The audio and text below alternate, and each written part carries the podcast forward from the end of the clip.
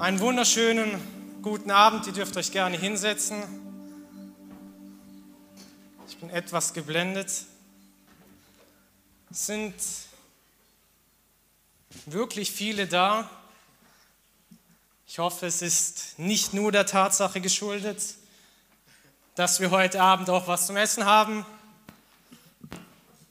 Uh. Bevor wir aber zu dieser Gemeinschaft kommen und uns mit dieser körperlichen Ernährung ernähren werden, möchte ich die Zeit nutzen und,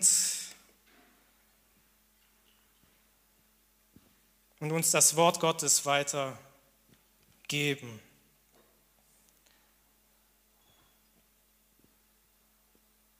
Wenn ich so das letzte Jahr betrachte, unsere Jugendzeit, dann kann ich sagen, es war eine wirklich gesegnete und eine wirklich Hammerzeit. Ich hoffe, ihr seht es genauso. Die Themen, die Predigen, die wir hatten, die Lobpreiszeit, die Gemeinschaft, die Workshops, verlängerte Wochenenden mit anderen Jugendlichen. Aber ich wünsche mir, dass dieses Jahr noch besser wird. Dass wir tiefer mit Gott gehen. Dass wir ein noch größeres Verlangen haben. Eine Sehnsucht haben, ein Verlangen haben, tiefer zu gehen. In die Gegenwart Gottes, in die Anbetung in den Lobpreis, in sein Wort, in die Gemeinschaft. Das ist zumindest mein Ziel und ich weiß, ich werde. Wer mich kennt, weiß, ich beginne meistens immer mit einer Frage. Ich möchte auch heute Abend mit einer Frage beginnen. Jeremy, du kannst die PowerPoint-Präsentation gerne schon mal reinmachen.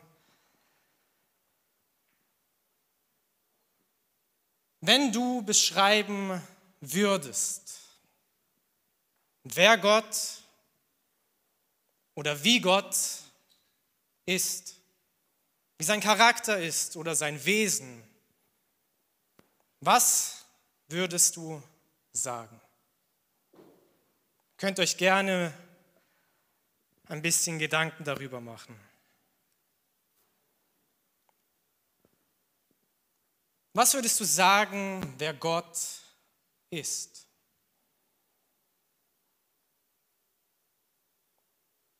Wir können Gott nicht mit einem einzigen Wort beschreiben. Es gibt sehr, sehr viele Worte, mit denen wir Gott beschreiben können. Wir können sagen, Gott ist heilig.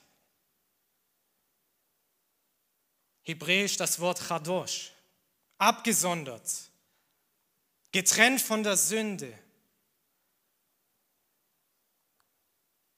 Wir können sagen, Gott ist ein liebender Gott.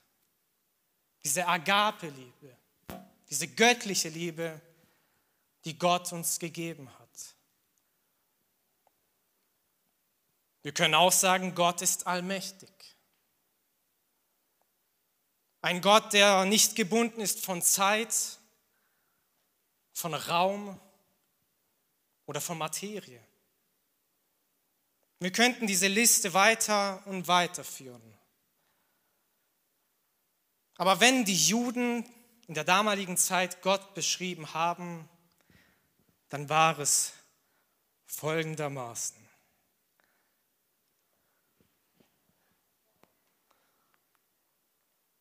Jeremy, wenn nicht, kannst du mir gerne helfen.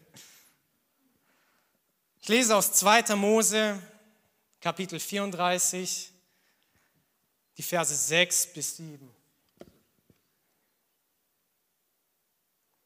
Und dort heißt es, und der Herr ging vor seinem Angesicht vorüber und rief, der Herr, der Herr, Der starke Gott, der barmherzig und gnädig ist, langsam zum Zorn und von großer Gnade und Treue, der tausenden Gnade bewahrt und Schuld, Übertretungen und Sünde vergibt, aber keineswegs ungestraft lässt, sondern die Schuld der Väter heimsucht an den Kindern und Kindeskindern bis an das dritte und vierte Glied. Wir lesen diese Worte mehrere Male in der Bibel, sei es in den Psalmen oder in den Prophetenbüchern. Und dort wird uns Gott als barmherzig und gnädig beschrieben, als langmütig und reich an Güte und Treue. Wow. Ich weiß nicht, inwieweit ihr gespoilert wurden zu unserer neuen Themenreihe. Ich höre gar nicht. Sehr gut. Wir werden uns mit einem von diesen Wörtern in den nächsten Wochen beschäftigen.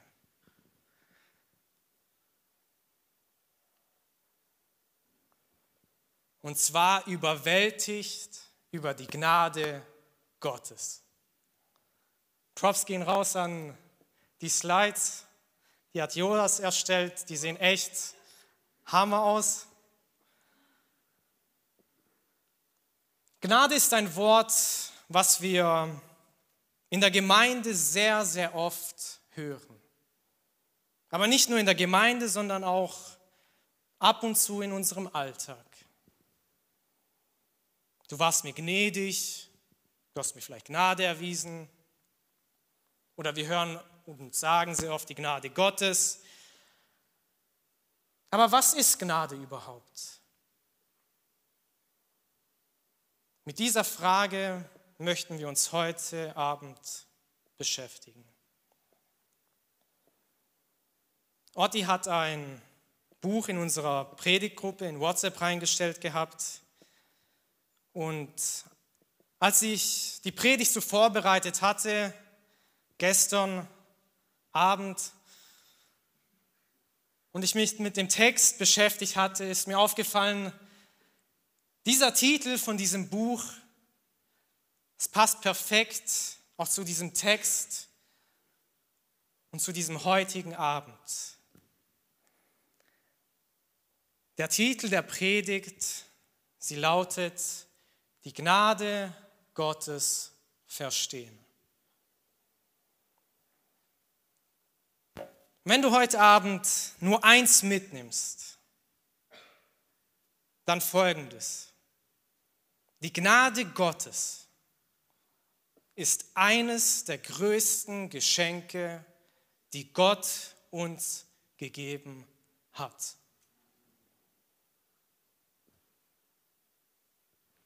Ich möchte mit uns ein bisschen das Wort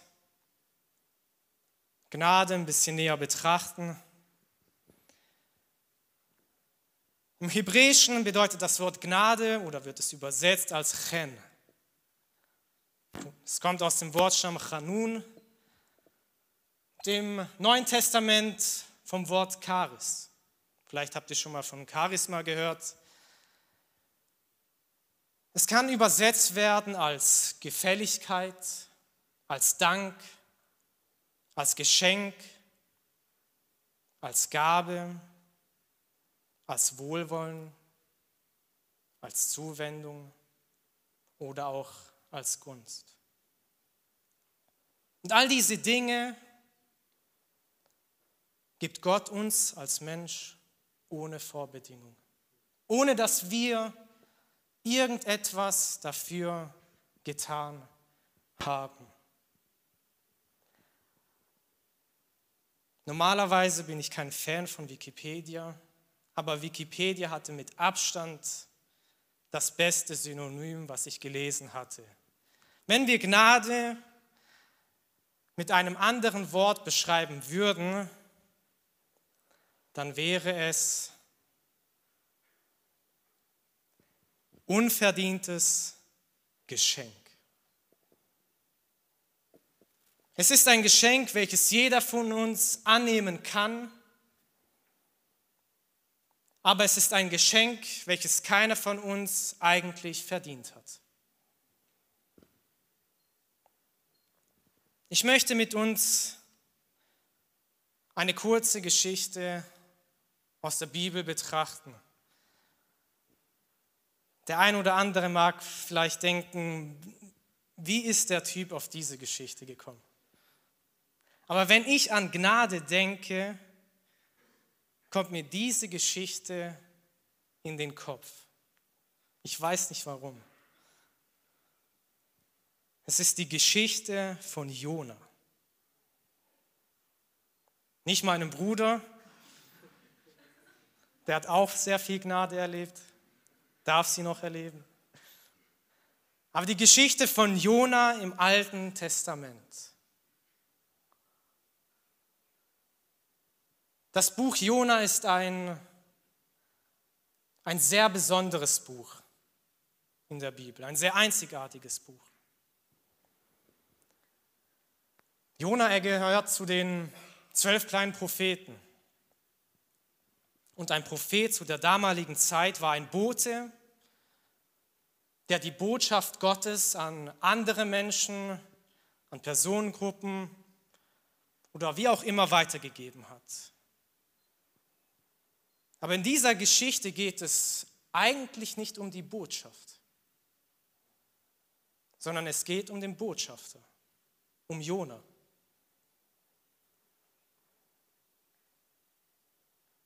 Es geht darum, Jona eine Lektion zu zeigen, wer Gott wirklich ist.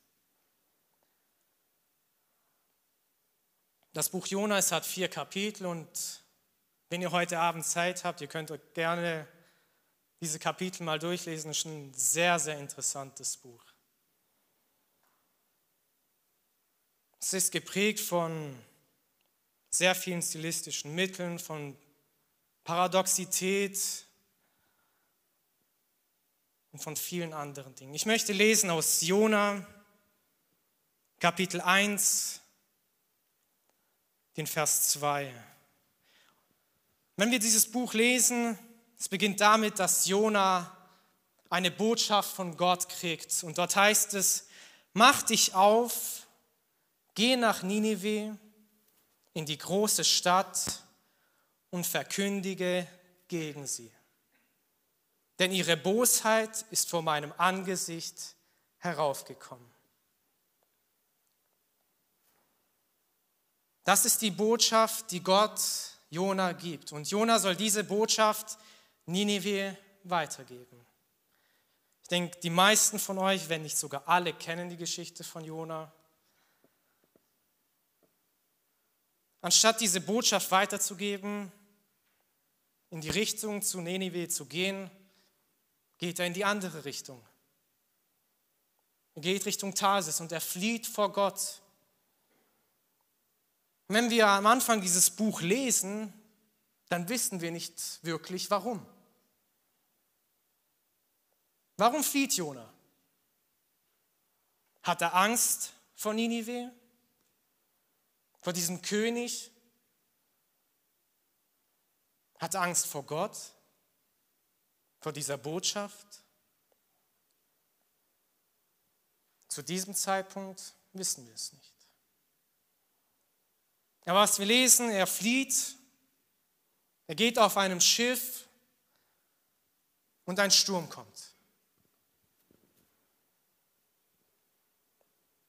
Und die Seeleute, sie waren nicht dumm. Sie wussten, irgendetwas ist hier komisch. Irgendjemand hat irgendetwas getan und irgendein Gott hat gegen irgendjemand irgendetwas. Wir lesen, sie werfen die Lose und am Ende stellt sich heraus, es ist Jona.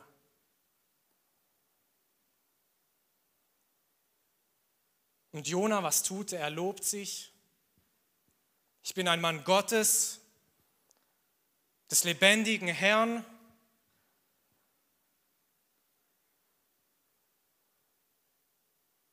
Aber dass er geflohen ist, erwähnt er nicht. Und schlussendlich schmeißen sie Jona aus dem Boot.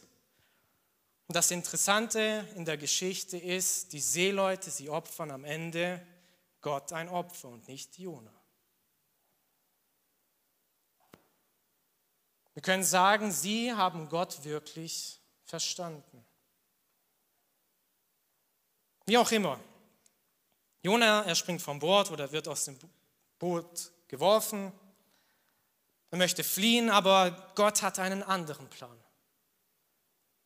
So schickt er einen großen Fisch, der ihn verschlingt. In Kapitel 2 lesen wir dann, dass Jona betet. Er betet und er dankt Gott, dass er Jona nicht vergessen hat, dass er ihn nicht in Stich gelassen hat. Aber wir lesen auch, er tut keine Buße. Aber er verspricht Gott, dass er ab sofort Gott gehorchen wird und den Willen Gottes tun wird. Und der Fisch spuckt Jona zurück aufs Land.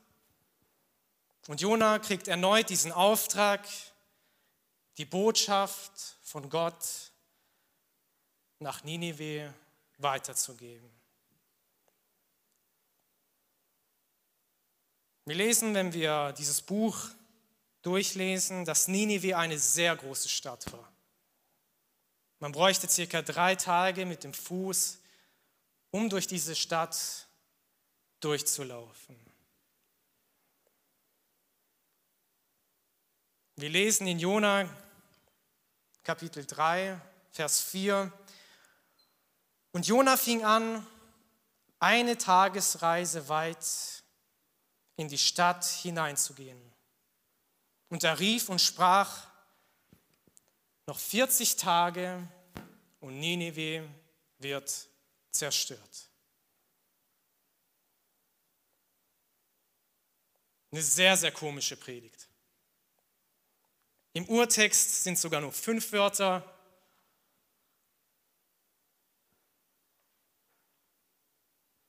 Warum wählt Jona diese Worte hier aus. Es ist eine sehr, sehr seltsame Botschaft, die Jona hier weitergibt. Das Einzige, was er erwähnt, ist, Ninive wird zerstört, und zwar in 40 Tagen. Er erwähnt aber nicht, warum. Er erwähnt nicht, dass sie gesündigt haben. Er erwähnt nicht, wie vielleicht Ninive zerstört wird. Und das Interessanteste ist, gerade bei den Propheten, er erwähnt nicht, dass diese Botschaft von Gott ist. Es hat den Anschein, als ob Jona sich die wenigste Mühe gibt, diese Botschaft weiterzugeben. Hauptsache, ich habe es jetzt durch, Gott. Die Botschaft wurde weitergegeben und fertig. Ich meine, seien wir mal ehrlich. Wenn ich in New York stehen würde, beim Times Square, und ich würde sagen, New York wird in 40 Tagen zerstört, was würden die Menschen denken? ich bin ein Vogel, habe irgendetwas geraucht, vielleicht getrunken. Vielleicht der eine oder andere Kritische würde sagen, okay, Selbstjustiz. Wer würde diese Botschaft glauben? Wer würde sich verändern lassen dadurch? Aber das genau ist das Interessante in dieser Geschichte. Auch hier wieder dieses Paradoxe. Ninive, es tut Buße. Wir lesen, das ganze Volk, der König, die Bevölkerung, selbst die Tiere, sie tun Buße.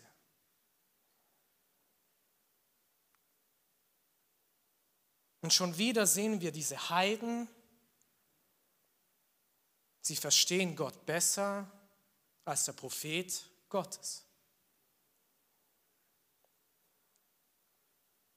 Und schlussendlich sehen wir, Gott schenkt Ninive Gnade.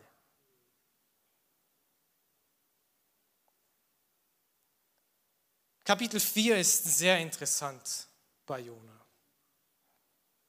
Denn Jona ergibt diese Botschaft weiter und er sieht, das Volk tut Buße und Gott schenkt Gnade und Jona ist sauer. Er hat so wenig getan wie möglich und trotzdem tut dieses Volk, diese Stadt Buße. Wir lesen in Jona Kapitel 4, Vers 2. Und hier erfahren wir den Grund, warum er am Anfang geflohen ist. Und Jona betete zum Herrn und sprach, Ach Herr, ist nicht das, was ich mir sagte, als ich noch in meinem Land war, dem ich auch durch die Flucht nach Tarsis zuvor wollte, zuvorkommen wollte? Denn ich wusste, dass du ein gnädiger und barmherziger Gott bist, langmütig und von großer Gnade und das Unheil reut dich. Es ist interessant, dass Jona wusste, ich weiß, wer Gott ist. Am Ende wird er so oder so diesem Volk, dieser Stadt Gnade schenken. Und Gott fragt Jona, ist dein Zorn berechtigt? Hast du Grund, zornig zu sein, dass ich Gnade geschenkt habe?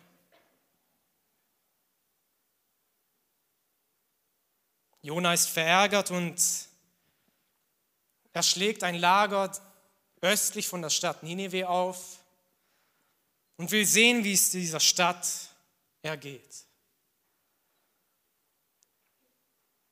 Und er wartet draußen und es ist heiß. Und Gott lässt zu, dass eine Pflanze wächst, ein Strauch, der Jonas Schatten schenkt. Und der Tag vergeht. Und am nächsten Tag kommt ein Wurm, der Gott sendet. Und dieser Wurm, er befällt diesen Strauch und der Strauch verwelkt.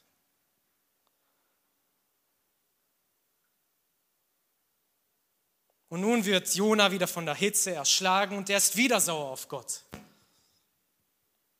Und schlussendlich sagte Gott, ich will sterben.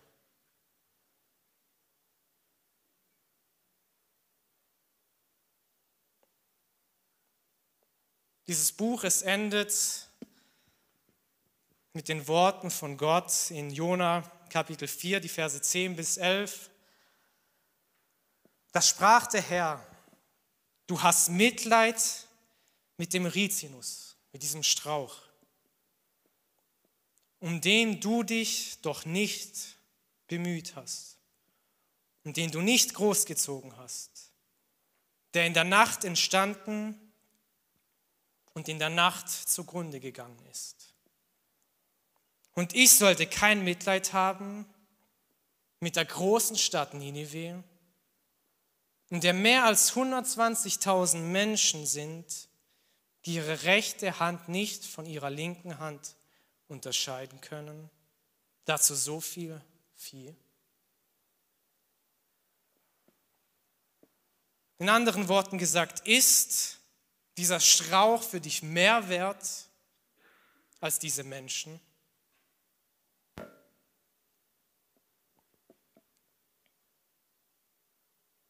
Diese Frage dieses Buch stellt uns die Frage, jeden persönlich, ist es okay,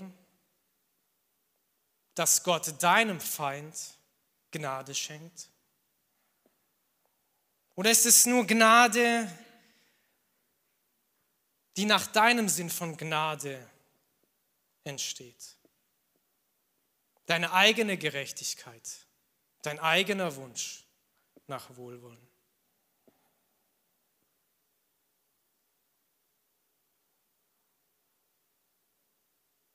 Diese Geschichte, sie sollte uns Demut und Dankbarkeit zeigen. Dass Gott selbst die größten Sünden, die größten Sünder sieht, zu ihnen spricht und ihnen Gnade schenkt.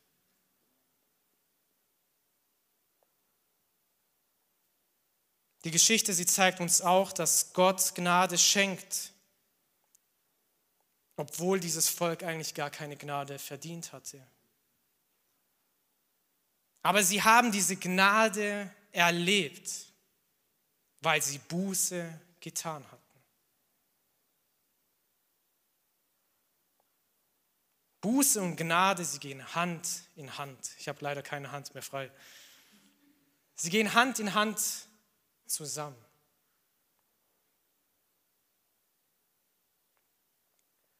Die Geschichte, sie zeigt, dass jeder die Möglichkeit hat, Gnade zu erleben. Die Seeleute, die Bevölkerung Ninive,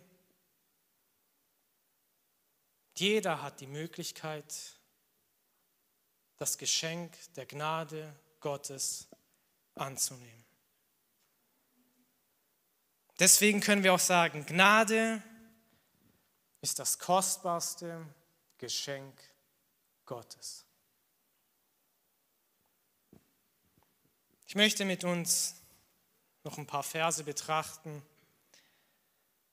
In Epheser 2, Vers 8 heißt es, noch einmal, durch Gottes Gnade seid ihr gerettet und zwar aufgrund des Glaubens. Ihr verdankt eure Rettung also nicht euch selbst. Nein, sie ist Gottes Geschenk. Und wie bei jedem Geschenk liegt es an uns persönlich, ob wir dieses Geschenk annehmen oder nicht. Wenn wir bereit sind, unser Versagen unsere Schuld, unsere Verfehlungen vor Gott darzubringen, dann wird Gott uns auch Gnade schenken.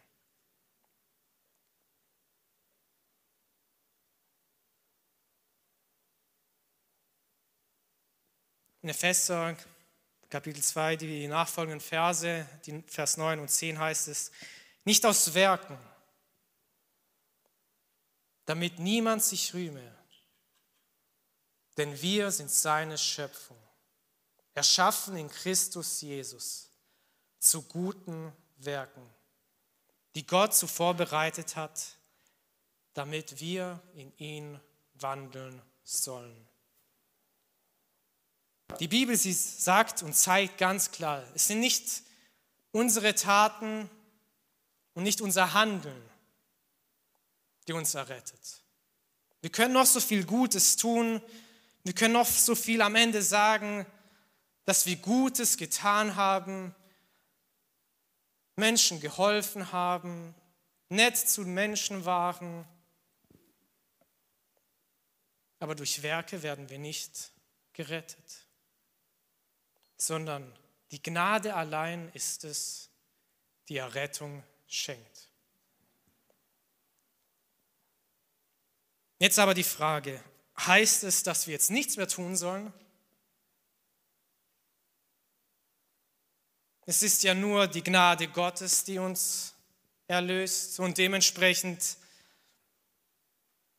mag es egal sein, was wir tun, was wir sagen, wie wir handeln. Wir können auf unseren Stühlen sitzen bleiben, Däumchen drehen, Der Alltag geht vorbei. Ist es wirklich so? Nein. Ganz im Gegenteil. Wenn wir die Gnade Gottes verstanden haben, wenn wir sie wirklich verstanden haben, dann wirkt sich die Gnade Gottes auch auf unser Leben aus.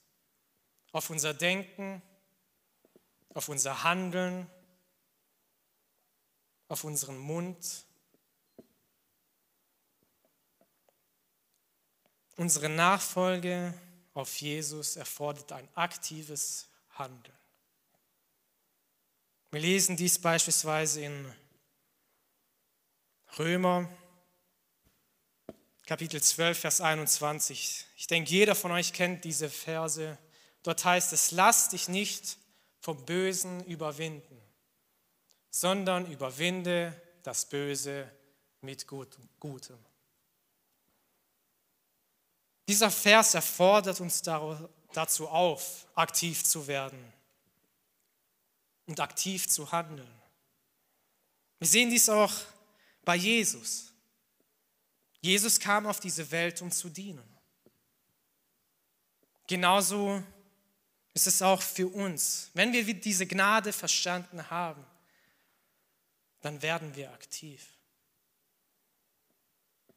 Wir dienen unseren Mitmenschen in Liebe, in Sanftmut, in Freundlichkeit. Wir sind für unsere Mitmenschen da.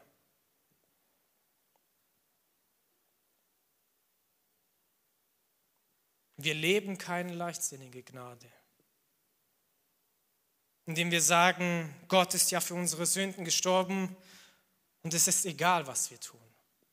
Gott ist für meine Sünden gestorben, für meine vergangenen Sünden, für die Sünden, die ich vielleicht jetzt gerade erlebe, tue und für meine zukünftigen Sünden.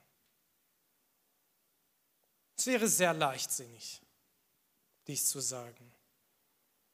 Es wäre eine billige und eine falsche Gnade. Es wäre eine Gnade, die wir uns selbst zusprechen würden. Und keine Gnade, die Gott uns zuspricht. Wie auch bei Ninive. Gott schenkt dann Gnade, wenn wir Buße tun wenn wir bereit sind, unser Leben für ihn zu knien. Auf die Knie gehen und um Vergebung bitten. Unsere Sünden nicht für einen kurzen Moment auf die Seite lassen, sondern unsere Sünden beiseite zu lassen, sie zu entfernen.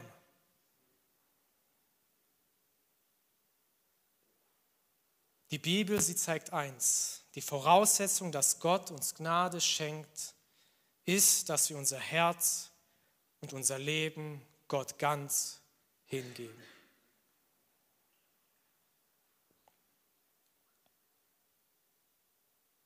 Und genau deswegen können wir sagen, wenn wir diese Gnade verstanden haben,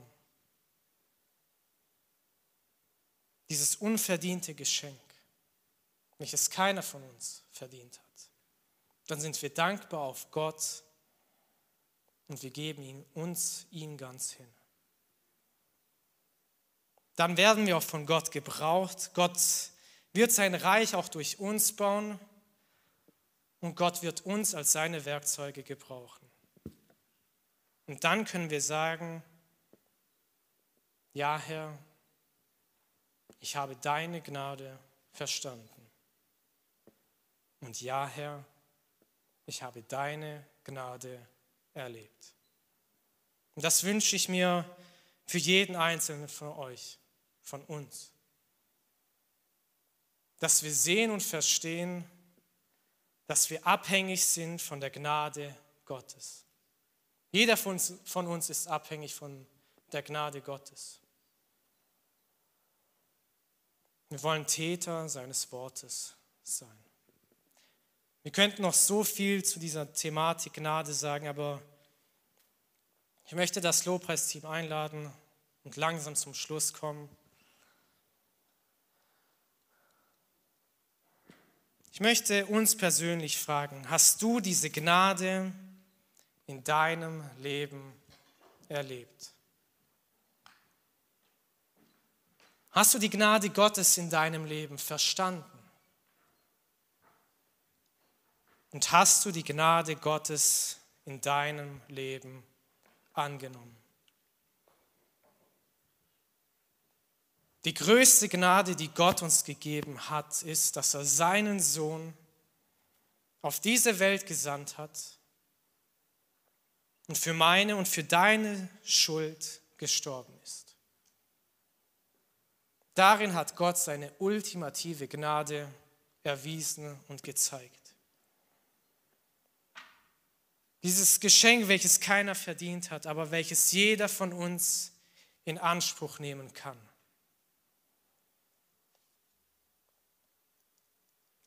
Durch Jesu Blut sind wir frei. Und durch Jesu Blut sind wir errettet.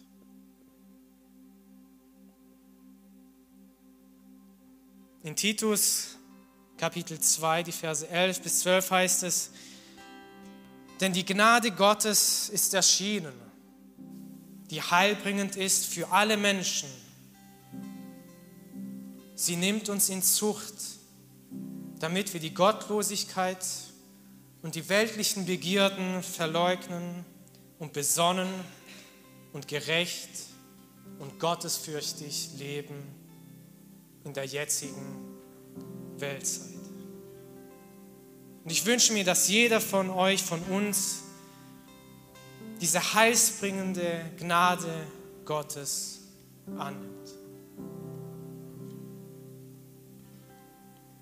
Lasst uns auch eine Zeit, bevor wir in die Anbetung und den Lobpreis gehen, eine Zeit des Gebets haben, wo wir uns selbst prüfen. Wie sieht die Situation in meinem Leben aus? Habe ich die Gnade Gottes verstanden? Habe ich sie erlebt? Wir sehen es oft so als Selbstverständlichkeit, die Gnade Gottes aber es hat so viel gekostet. So oft gehen wir so leichtsinnig damit um, mit der Liebe, mit der Vergebung, mit der Gnade. Lasst uns uns selbst prüfen, wie es in unserem Herzen aussieht. Wir müssen gestehen, wir sind alle abhängig von der Gnade Gottes. Damit endet auch die Bibel. Ich möchte enden mit Offenbarung Kapitel 22, Vers 21. Und dort heißt es, die Gnade unseres Herrn Jesus Christus sei mit euch allen. Amen. Die Gnade Gottes sei mit uns allen.